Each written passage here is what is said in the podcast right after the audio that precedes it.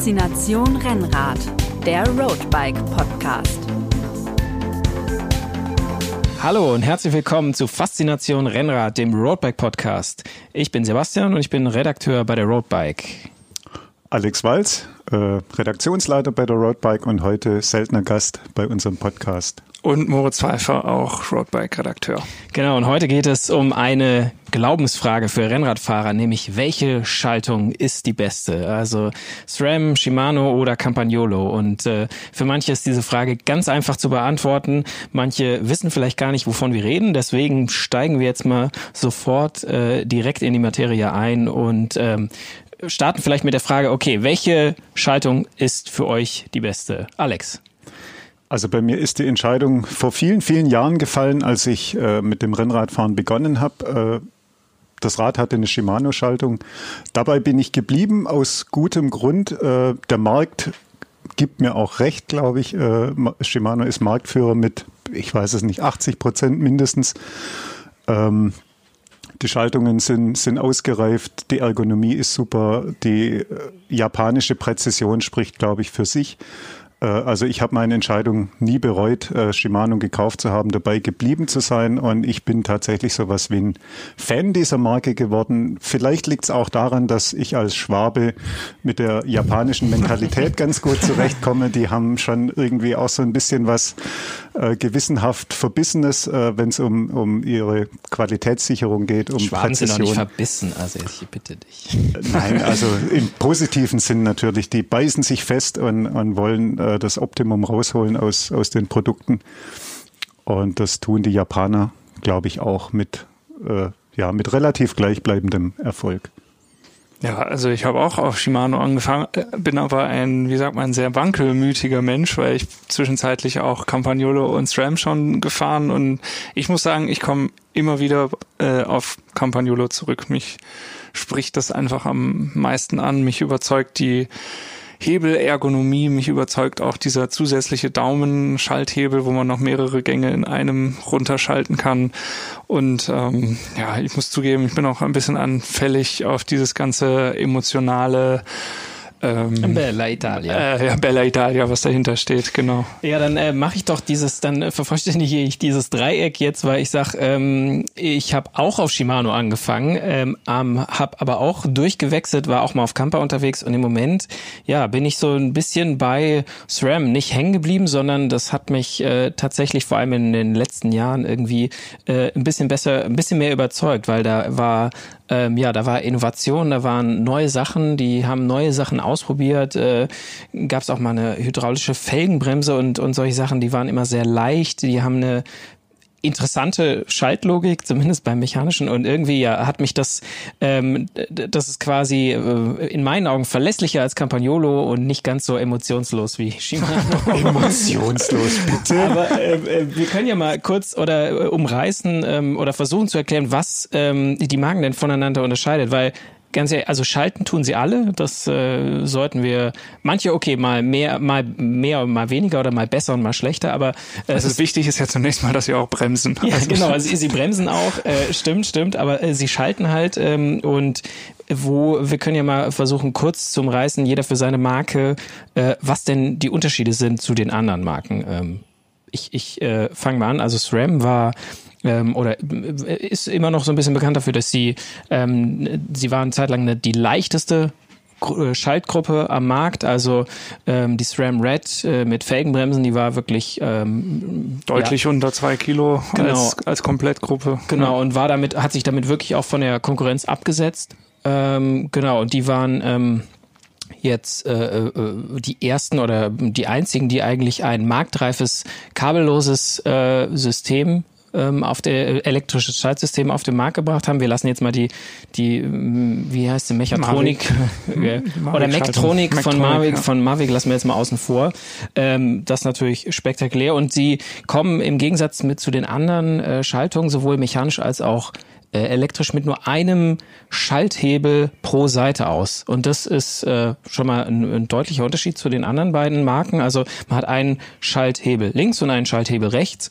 Bei mechanischer Gruppe ist es das so, dass man, wenn man den Hebel nur ein bisschen drückt, dann schaltet er in die eine Richtung. Wenn man ihn etwas mehr drückt, schaltet er in die andere Richtung, was ähm, auch für Verwirrung äh, sorgen kann. Und im elektrischen ist es ein bisschen einfacher, denn da schaltet der rechte Hebel schaltet die Kette hinten auf der Kassette nach rechts, der linke Hebel schaltet die Kassette hinten äh, nach links und beide Hebel zusammen äh, machen vorne den Umwerfer eben aufs kleine Kettenblatt, wenn man auf dem großen ist oder umgekehrt, wenn man auf dem kleinen ist. Also das ist die die Schaltlogik bei äh, der SRAM-Gruppe. Aber es, es geht ja auch anders bei den anderen Marken. Also bei Campagnolo finde ich halt einfach sehr schlüssig, dass jeder Hebel nur eine Funktion hat und äh, mit einem Hebel bremst man, mit einem schaltet man in die eine Richtung, mit dem anderen schaltet man in die andere Richtung ähm, und das eben an sowohl rechts als auch links.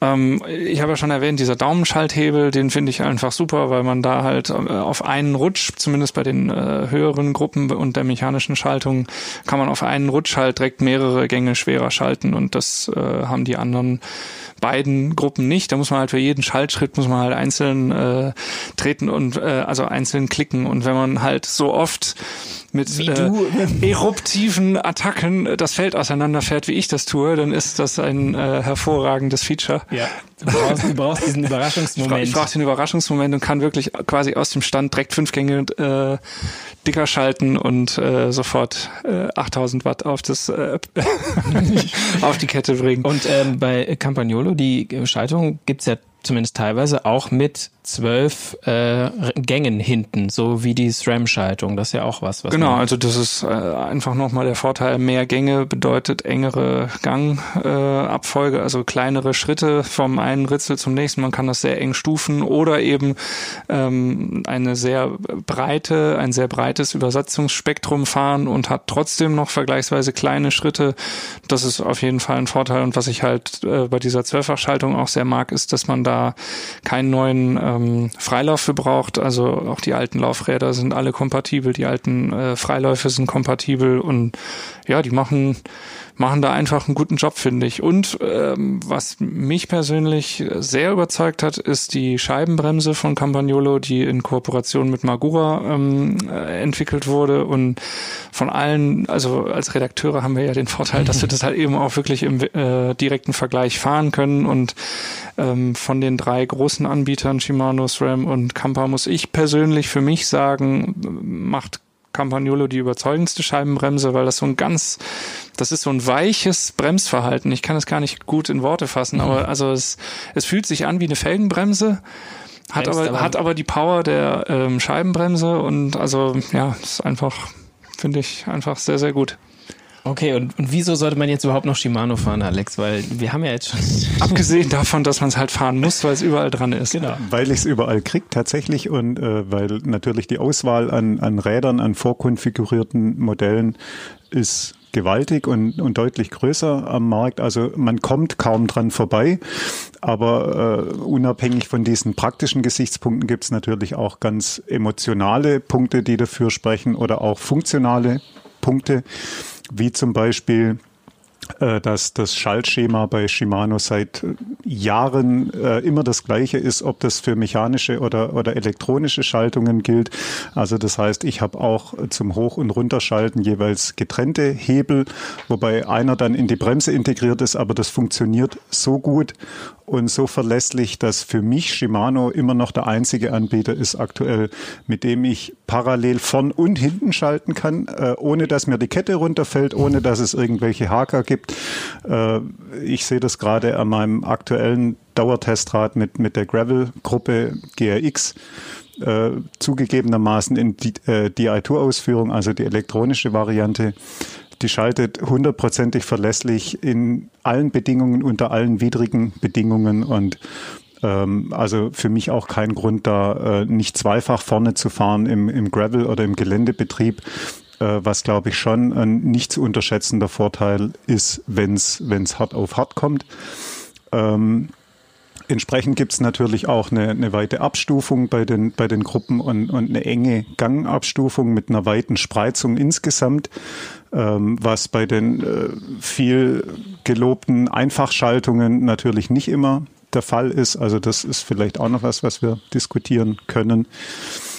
Ähm, aber die Shimano ist äh, bis jetzt äh, der der einzige, oder was heißt der einzige, äh, als, aus dieser Gruppe von drei Herstellern ist es äh, der, der noch keine Zwölffachschaltung auf dem Markt hat. Das ist richtig, oder? Bei den Rennrädern zumindest. Bei den Mountainbikes haben sie das ja mittlerweile auch schon. Bei den Mountainbikes haben das, sie. das stimmt, das würde ich auch tatsächlich als einzigen Wermutstropfen sehen aktuell.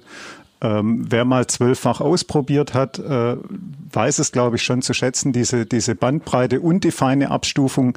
Also so unglaublich das klingt, aber dieses eine Ritzel mehr bringt tatsächlich einen Vorteil, wenn das funktioniert und wenn die Schaltung entsprechend gut schaltet. Äh, was auch immer wieder als Nachteil von Shimano ähm, genannt wird, äh, sehe ich persönlich nicht so, nämlich äh, die kabelgebundene Lösung bei den, bei den Elektronikschaltungen.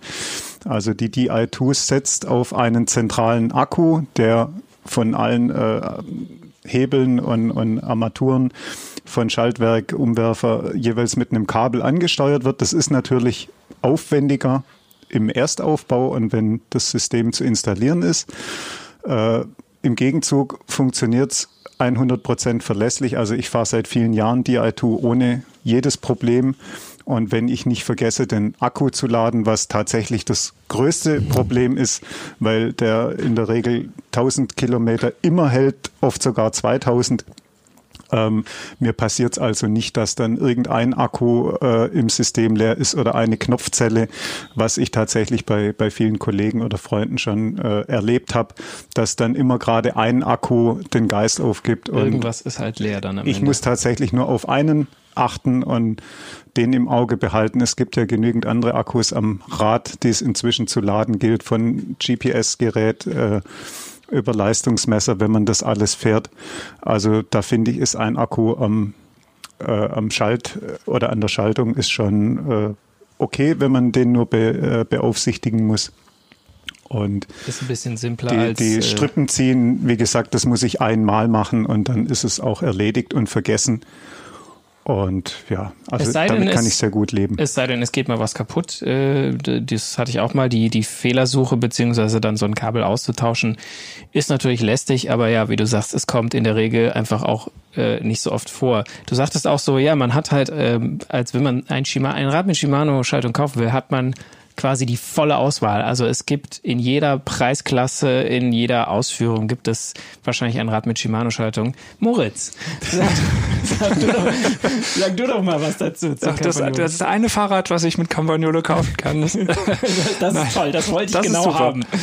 Nee, ähm, Ja, also früher war es ja tatsächlich so, dass äh, ja, Shimano und Campagnolo, das waren die im Rennradbereich so das, wo, wo man sich entscheiden konnte und dann kam SRAM dazu und jetzt muss man sagen, auch so vor allem im Top-Bereich, dadurch, dass eben diese m, kabellose Zwölffachschaltung, die elektronische, die ist einfach an richtig vielen Rädern mittlerweile dran, also die haben es Die geschafft. SRAM-Schaltung, ne? Genau, aber ähm, war das jetzt irgendwie, ja, muss man vielleicht sagen, auch vielleicht auf Kosten von Campagnolo so ein bisschen oder auf jeden Ah, Fall, ich ja. glaube, da kommt vieles zusammen. Also es ist jetzt nicht nur, dass das SRAM Campagnolo äh, verdrängt hat, das, das glaube ich jetzt nicht. Das, ich glaube, da kommt viel zusammen. Ähm, früher war es ja so, dass viel weniger Kompletträder gekauft wurden. Es wurde ein Rahmen gekauft und dann hat man beim Händler seines Vertrauens um die Ecke halt äh, den, den Rahmen eben gekauft, hat die Gruppe gekauft, hat, hat sich das Rad so zusammengestellt, wie man das haben wollte. Und da hatte Campagnolo natürlich ähm, die phasenweise fast äh, die die die äh, allein ein Alleinstellungsmerkmal im Profi-Peloton hatten oder fast alle waren mit Campagnolo unterwegs, dann hatten die beim Rennrad natürlich ein ganz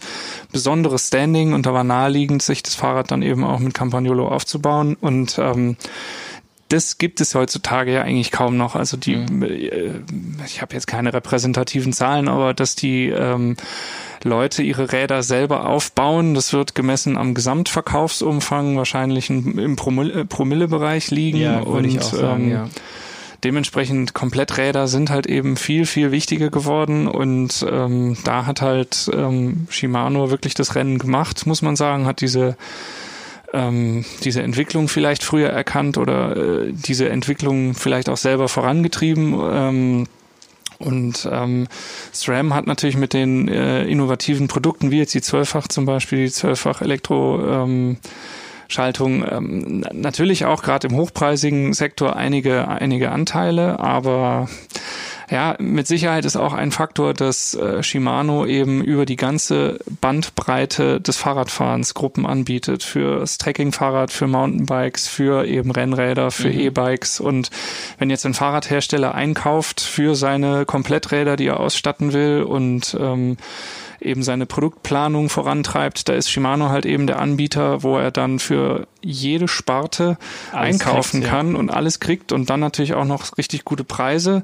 kriegt und dann ist es halt nä näher liegender, einfach alles aus einer Hand und ähm, mit äh, Shimano dann auch auszustatten und ähm, ja, da ist Campagnolo einfach als äh, Anbieter exklusiv äh, Anbieter für Rennradschaltungen vielleicht auch einfach ins, halt ins Hintertreffen ja. geraten. Ja, mhm. sie haben es ja mal mit Mountainbike-Komponenten versucht, äh, hat nicht so gut funktioniert und ähm, ja, so, so gesehen ist, ist Campagnolo schon was geworden für, für ähm, wirkliche Fans und, mhm. und Enthusiasten-Fans der Marke und ähm, und vielleicht auch für Leute, die ja. bereit sind, ähm, wie formuliere ich das denn jetzt nicht, äh, auch bereit sind, äh, entsprechend äh, Geld in die Hand zu nehmen für ihr Rad. Denn was du auch gesagt hast, gerade eben, dass Shimano eben vielleicht mit den Preisen ein bisschen attraktiver ist, Campagnolo-Gruppen sind ja, da würde ich jein. Also Campagnolo hat ja schon auch Gruppen im, im ähm, mittelpreisigen, im mittelpreisigen Bereich, äh, Bereich ja. im, also die decken eigentlich schon sehr, sehr viel ab. Es ist jetzt nicht so, dass wer Campagnolo fahren will, ähm, wirklich signifikant mehr zahlen muss. Aber ein gewisser Aufpreis ist auf jeden Fall da und ähm, man könnte aber trotzdem auch in jedem Preissegment was finden. Aber ja, also ja, in mir, jedem vielleicht nicht. Also die ganz, in, die, ja, ganz gut, die ganz günstigen Räder werden, werden sicher nicht Champ mhm. äh, Campagnolo gespeckt sein weil es einfach nichts gibt, was, was äh, ganz nach unten reicht. Also sprich im Preisbereich unter 1500 Euro für ein Komplettrad wird es, glaube ich, relativ mhm. dünn. Die ja Luft. gut, die Centaur, die haben sie ja schon auch noch. Und also, ich sage ja, es wird relativ will, dünn. Wer will, könnte. Aber also wo mir ja wirklich immer das Herz blutet, was ich ganz traurig finde, ist, dass jetzt über die Entwicklung in den letzten Jahren äh, sind jetzt schon ein, zwei Generationen neuer Rennradfahrer dazugekommen, die äh, also wirklich nur mit Shimano und vielleicht ein ganz kleines bisschen SRAM sozialisiert wurden. Die ja. wissen gar nicht mehr, dass es Campagnolo gibt. Aber ganz ich, ich habe, bevor ich, also ich wusste, dass es Campagnolo gibt, aber bevor ich hier angefangen habe zu arbeiten, habe ich auch, bin ich auch vorher nicht äh, Campagnolo gefahren. Also ja, und das ist einfach, die, die Leute sind so fehlgeleitet und in ihrem, in ihrem Lebensweg, die wissen gar nicht, was sie, sie verpassen. Sie würden das Licht erkennen, wenn, ja, wenn man müsste sie nur hinführen. Ich weiß, Licht. die Wege des Herrn sind unergründlich, ja, aber, es aber ist dieser Weg ist ein. Äh ja, dieses Licht wird natürlich von Campagnolo auch immer so ein bisschen selbst unter den Scheffel gestellt, denn äh, was was jetzt so äh, Marktpräsenz angeht oder auch OEM-Geschäft, also sprich diese Erstausrüstung, die du angesprochen hast, Moritz, äh, da hat Campagnolo einfach lange Jahre den Trend verschlafen und die haben äh, da nicht reagiert, haben diesen Markt nicht bedient und haben da nach und nach den Anschluss verloren. Und ich meine, SRAM ist ein relativ junger Mitbewerber in diesem Segment, aber die haben es einfach geschafft durch aggressives Marketing und äh, auch im, im Profisport natürlich dieses aggressive Marketing und dieses äh, Verbreiten ihrer, ihrer Gruppen und ihrer Komponenten ja, und durch äh, geschafft, eine, eine, eine Präsenz zu kriegen. Und mhm. natürlich, was du auch sagst, äh, Sebastian, diese, diese Innovationen. Ein innovative Ideen, genau. Immer mal auch, wieder ja, ja. Äh, ein paar gute Ideen rausgehauen, manchmal vielleicht zu schnell. Mhm. Also es gab auch Jahre, wo SRAM dann jedes Jahr eine neue Topgruppe vorgestellt hat. Mhm. Das hat, glaube ich, nicht nur Händler zur Verzweiflung getrieben, sondern auch den, an, den einen oder anderen Käufer wenn er nach ein paar Monaten schon wieder ein altes Rad hatte oder eine alte Gruppe. Und Aber diese Innovationsdichte zeichnet äh, die Amerikaner natürlich aus und das haben die auch ausgeschlachtet und entsprechend breit gestreut. Das muss man ihnen schon lassen. Und aber da sprichst du gerade was an, so die quasi eine neue Gruppe rausgebracht, so quasi nach, nach gefühlt schon einer Saison, die dann auch, glaube ich, nicht immer oder zumindest nicht so vollständig kompatibel war, auch mit alten Komponenten. Und da ähm, da muss ich äh, auch mal eine Lanze brechen für äh, Shimano. Da ist, gibt es eine, ja, eine äh, Kompatibilität über wirklich weite Bereiche des Produktspektrums. Du kannst eine 105er Kassette, kannst du mit einer Dura-Ace kombinieren und die Ketten gehen mehr oder weniger alle Preisstufen für alle, für alle Gruppen, solange es die, die, die richtige Anzahl an Gängen ist. Also ich kann keine Neunfachkette mit einem Elffach, mit einer Elffach Schaltung kombinieren, aber ich kann eine günstige Kette auch bei, wenn ich einen Verschleiß da habe, kann ich einfach äh, bei meiner teuren Gruppe und da ist, wie gesagt, bei SRAM manchmal hat sich da die Entwicklung selber überholt oder bei Campagnolo, die für eine äh, Gruppe irgendwie einen anderen Bremsschuh entwickelt haben, äh, was der Kollege Brunker mal erzählt hat. ja gut, das stimmt. Also worauf du anspielst, ist, dass ähm, dass, dass es äh, unterschiedliche Bremsschuhe gibt für die Top-Gruppen und für die niederpreisigen mhm. Gruppen, die natürlich nicht kompatibel sind und dass die äh, bei den äh, niederpreisigen Gruppen zum Beispiel die Bremsbeläge überhaupt nicht als einzelne, ähm, genau. eine, Zeit lang gar nicht als einzelnes Verschleißteil einzeln bekommen waren. Da musste man wieder einen ganzen Bremsschuh inklusive Bremsbelag kaufen. Ich, ich will das ja gar nicht ja, abstreiten, das dass Campagnolo vielleicht das ein oder andere ähm, überraschende Element gebracht hat, was ihnen vielleicht nicht zum Vorteil gereicht hat, aber ja, trotzdem, so, so Ferkeleien mit alles durcheinander mischen und so, das, das will doch gar gesund, keiner. Ist auch nicht gesund. Aber äh, Alex, du das sagst... ist natürlich für, einen, für einen Schwaben immer auch ein Argument, wo man vielleicht den einen oder anderen Euro sparen kann, wenn man mal eine günstigere Kette fahren kann oder eine Kassette für einen Wechsellaufradsatz. Ähm, das sind natürlich auch ganz pragmatische Gründe. Und Aber vielleicht auch ein großes Argument für Campagnolo, dass man die Kette ja gar nicht äh, so oft tauschen muss, dass wir in unseren Dauertests auch immer wieder herausfinden, dass das Zeug von Campagnolo vielleicht teurer ist, aber halt auch ewig lange hält. Im mhm. Dauertest hatten wir jetzt, dass die ähm, gut bei dem beim Gravelrad, aber da musste quasi alle 1500 Kilometer die Shimano-Kette gewechselt werden und ähm, ja, die Camperkette, die fährt man mal seine 5000 Kilometer. Klar, die Shimano-Kette kriege ich halt auch an jeder Tankstelle für 20 Euro. Ja, gut, das stimmt. Also, aber äh, Alex, ich wollte noch eine Sache, die du vorhin gesagt hast, ähm, aggressives Marketing auch im Profibereich. Und das ist ja auch, äh, das hast du am Anfang schon erwähnt, Campagnolo hatte da also Campagnolo war die Instanz, was, äh, was Radsport mhm. angeht. Und selbst noch, naja, wann, wie lang war das noch, dass zumindest die Verteilung vielleicht 50-50 war, vielleicht noch vor mh, hm, sechs, sieben Jahren so im Profi-Peloton, da war schon das, noch. Ja, es war auf jeden Fall auch die, die also jetzt im Profi-Peloton sieht man ja auch einfach die ganz klare Shimano-Dominanz und ja. das war, und, und Camper und SRAM teilen sich dann so ein bisschen den Rest, mhm. aber ähm, das war vor wenigen Jahren noch ganz anders. Wenn ich mich, wenn ich jetzt nicht völlig falsch liege, war Lance Armstrong 1990 1999 der erste Fahrer, der mit Shimano eine Tour de France gewonnen hat. Liebe Podcast-Hörer, bitte schreibt uns oder schreibt direkt an Moritz genau. Pfeiffer, wenn, wenn, das, wenn, das jetzt, wenn, das, jetzt, falsch war. Genau. Äh, an podcast.roadbike.de. Äh, Nee, aber äh, ja, also es war. Äh, also von daher, also vorher war klar, das waren halt, ähm, da hat entweder Campagnolo äh, gewonnen oder ähm, es gab ja auch noch andere Anbieter, mhm. aber die sind jetzt mittlerweile gänzlich verschwunden. Ja, ja, aber er ist auch, also äh, ist komisch, weil man muss sagen, es ist nicht so, als hätte Campagnolo irgendwie alle Entwicklungen verschaffen. Die waren die ersten, die die Zwölffachschaltung auf dem Markt hatten. Bin das ich war auch die erste Elffach. Elffach war auch. Die waren auch die mhm. ersten mit genau. Elffach, also schon davor.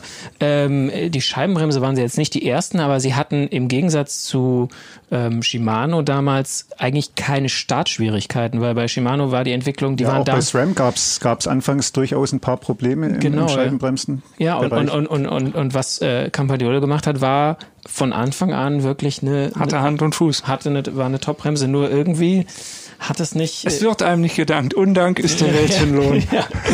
Und ähm, ihr, ihr, wenn ihr sagt, ihr, ihr fahrt auf den auf den Gruppen noch, dann dann, wo wir jetzt so viel über Technik äh, gesprochen haben, habt ihr das Gefühl, dass ähm, eine von diesen Marken irgendwie komplizierter ist als die andere? Also wenn es jetzt so um Wartung und äh, du hast Moritz, du hast gesagt Campagnolo, da, da hält die Kette einfach ewig und bei Shimano muss man sie eher tauschen, kann dabei für mehr kombinieren. Also wenn ich jetzt selber was äh, reparieren möchte an meiner Schaltung, äh, ist da, gibt's da kompliziertere oder weniger komplizierte? Was meint ihr?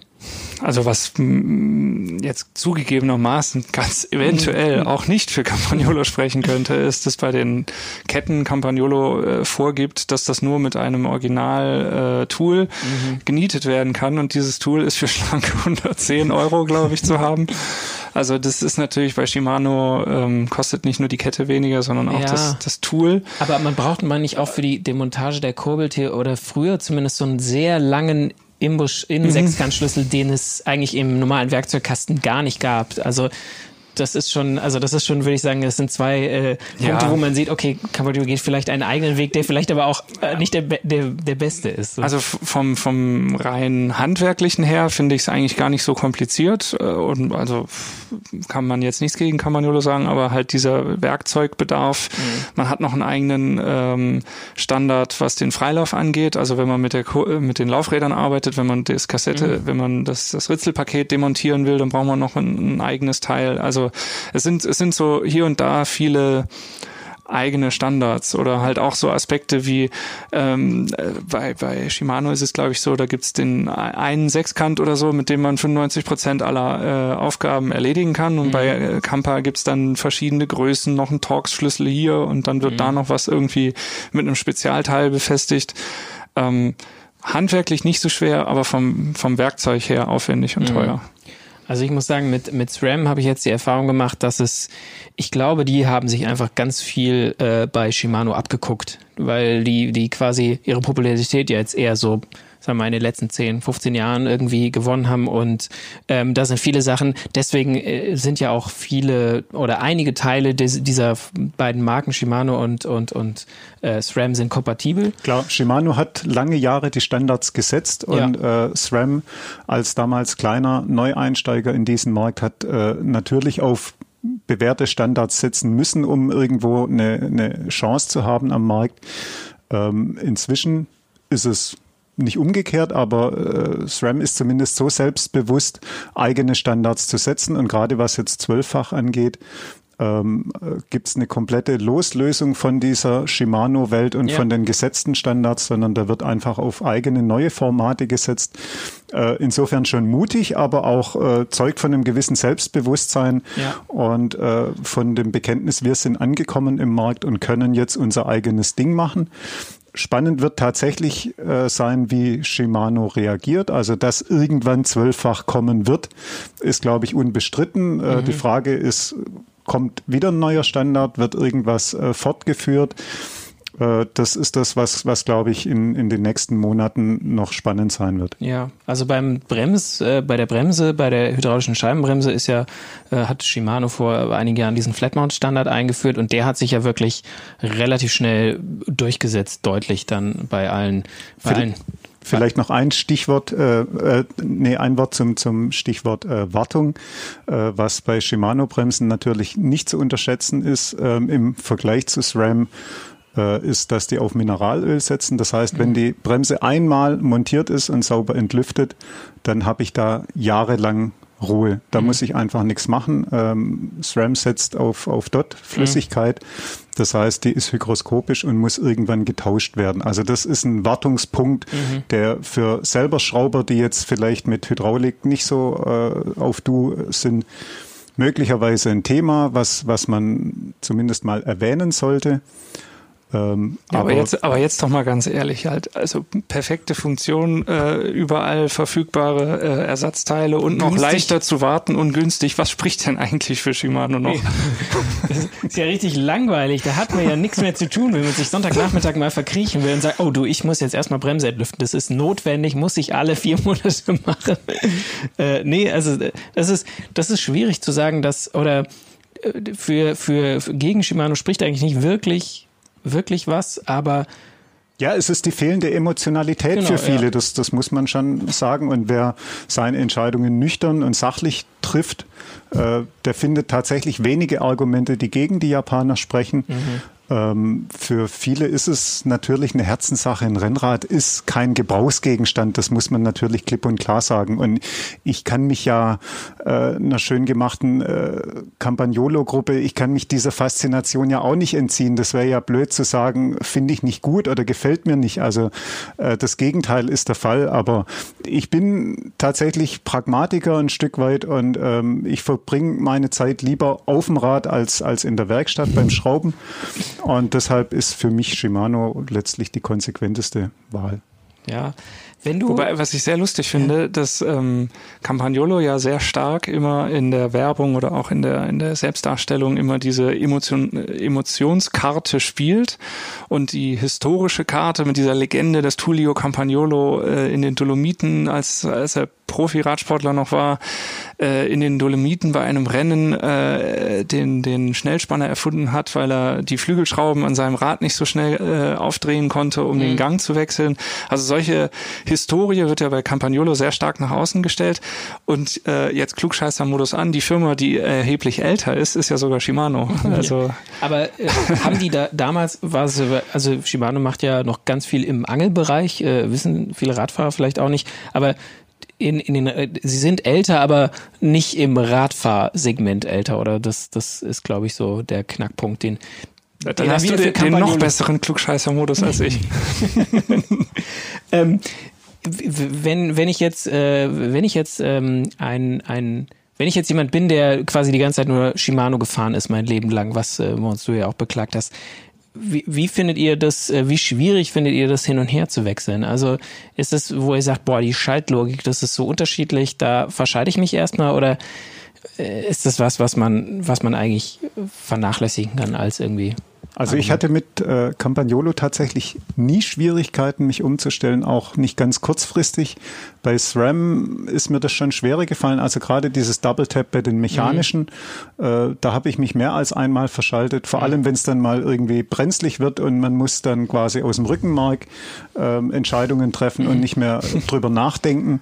Äh, dann ist es eigentlich immer schief gegangen, aber am Ende ist es glaube ich, schon eine Sache der Gewöhnung. Mhm. Und ähm, also wie so oft. Äh, Gewöhnung äh, im Sinne von ein, zwei längere Touren damit fahren und dann genau, hat man also drin. Das, das kriegt man schon. Das ist ja jetzt nicht völlig unintuitiv oder dass es nicht bedienbar wäre. Äh, nee, Auch hier ist das Gegenteil der Fall. Viele loben ja dieses SRAM-Prinzip als, als schlüssiger.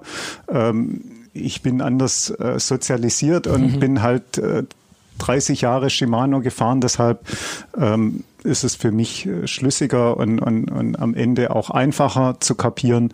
Aber klar, erzähl mal einem Autofahrer, dass er zum Gängewechseln vier unterschiedliche Hebel bedienen muss. äh, das äh, geht ja in keinen normalen Kopf. Eigentlich nicht. Also das, Und, aber da, da muss ich sagen, also ich habe das Gefühl, dass ich mich äh, tatsächlich ähm, in meiner in meiner Kompetenz etwas zurückentwickle, denn also ich fahre im Moment gerade eine elektronische äh, SRAM-Schaltung, die wirklich nur einen Hebel für leichter und einen Hebel für schwerer hat und theoretisch beide für den Umwerfer. Ich habe jetzt aber eingestellt, dass der Umwerfer quasi von der Schaltung automatisch geschaltet wird. Also wenn ich irgendwann auf einem großen Blatt und hinten auf einem großen äh, Ritzel angekommen bin auf der Kassette, schaltet er automatisch vorne aufs kleine Blatt, hinten zwei Gänge zum Ausgleich. Das heißt, ich muss nur noch einen Knopf für leichter, einen Knopf für schwerer schwerer. Und da habe ich manchmal das Gefühl, früher hätte ich immer sagen können, bin ich gerade auf dem großen oder auf dem kleinen Blatt. Und wer hat's erfunden?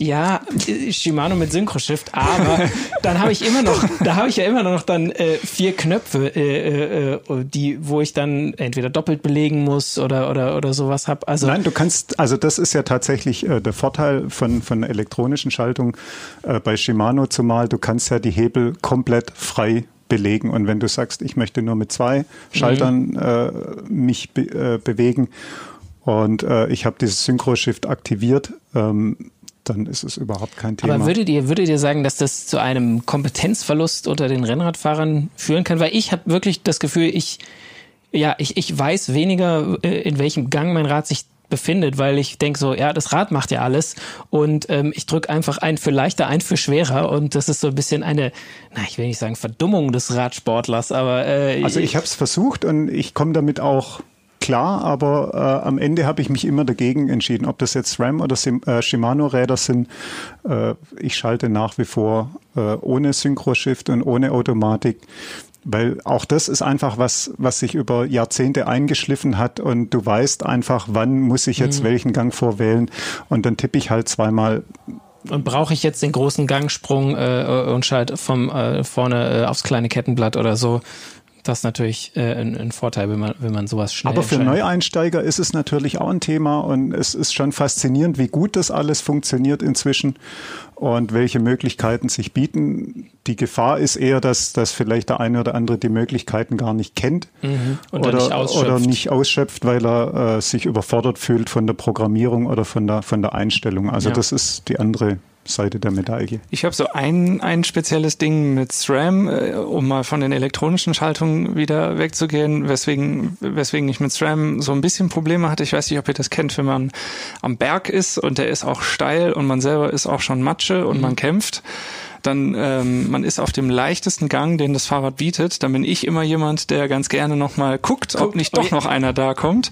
Genau, und, das kenne ich auch. Und dann schaltet er hoch in und dann schaltet ja, er, ja. nämlich bei SRAM, schaltet er dann in einen schwereren Gang. Und Beziehungsweise du musst wirklich hart äh, diesen Schalthebel dann reindrücken, dass du das Gefühl hast, oh, jetzt, jetzt mache ich schon was kaputt. Quasi, du musst den so überdrücken, dass mhm. er quasi äh, sozusagen also eine, eine Nullschaltung ausführt und nicht eben in den, aber ich. Als ich mechanisches RAM gefahren bin, da ist mir wirklich oft passiert, dass ich am Berg echt nochmal gucken wollte, kommt da noch was mhm. und dann eben auf einmal in einem noch schwereren Gang da stand und ja. Kann ich, kann ich bestätigen, ist mir auch schon oft passiert und hat mich auch oft sehr geärgert, weil genau dann kannst du es ja wirklich nicht brauchen. Also, genau. mal, äh, also muss ich auch sagen, das spricht dann tatsächlich. Kann man jetzt SRAM natürlich auch nicht vorwerfen, weil das ist ja eigene äh, ja, nicht Fehlbedienung, aber, aber es ist ja, ja, es an, ist eher ein, ein Anwender, Anwenderfehler, Anwenderfehler als, als ja. ein Fehler des Systems.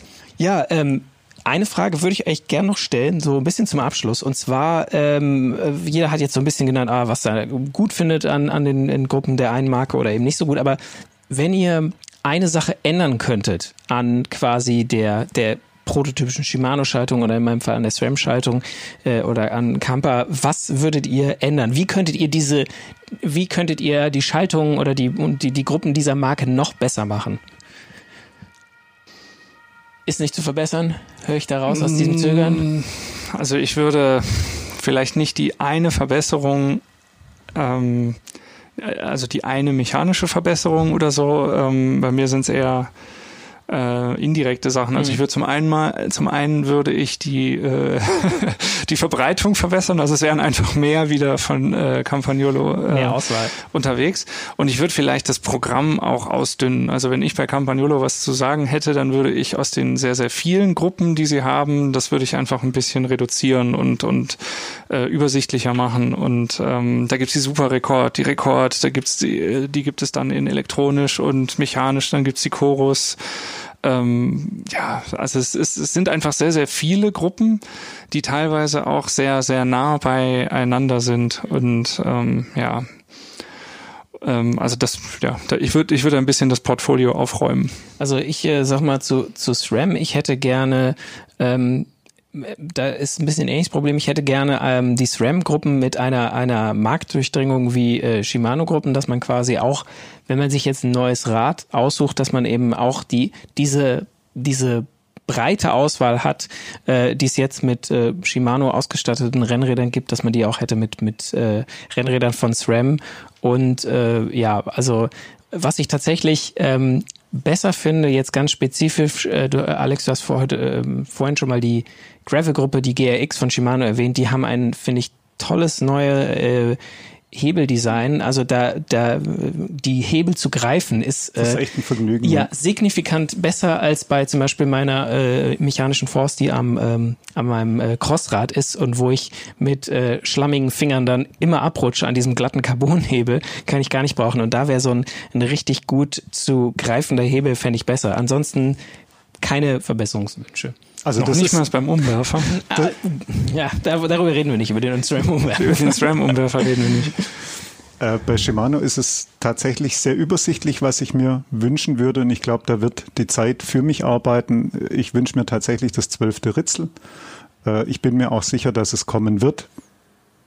Hoffentlich bald. Wie, wie, lange das noch dauert, äh, ich werde es erleben, hoffe ich. Und, und wir ähm, da möchte ich sehen. dich aus, unserem, aus unserer ersten Podcast-Folge äh, zitieren. Im, Im, Oktober 2019, äh, ich glaube, Alex, du oder Moritz hat es gesagt. Also, ich habe es nicht gesagt. Wir legen uns fest, 2020 kommt die 12-fach Dura Ace. Ja, gut, der 2020, das wäre ja auch so gewesen, wenn nicht dieses Virus nee, gekommen wäre. 2020 ich ist ja noch nicht vorbei. Wir haben jetzt äh, Juni, wir haben, du hast ja nicht gesagt Modelljahr 2020, sondern du hast nur gesagt, also vielleicht wird ja noch was präsentiert dieses Jahr, wer weiß. Weiß, wer weiß.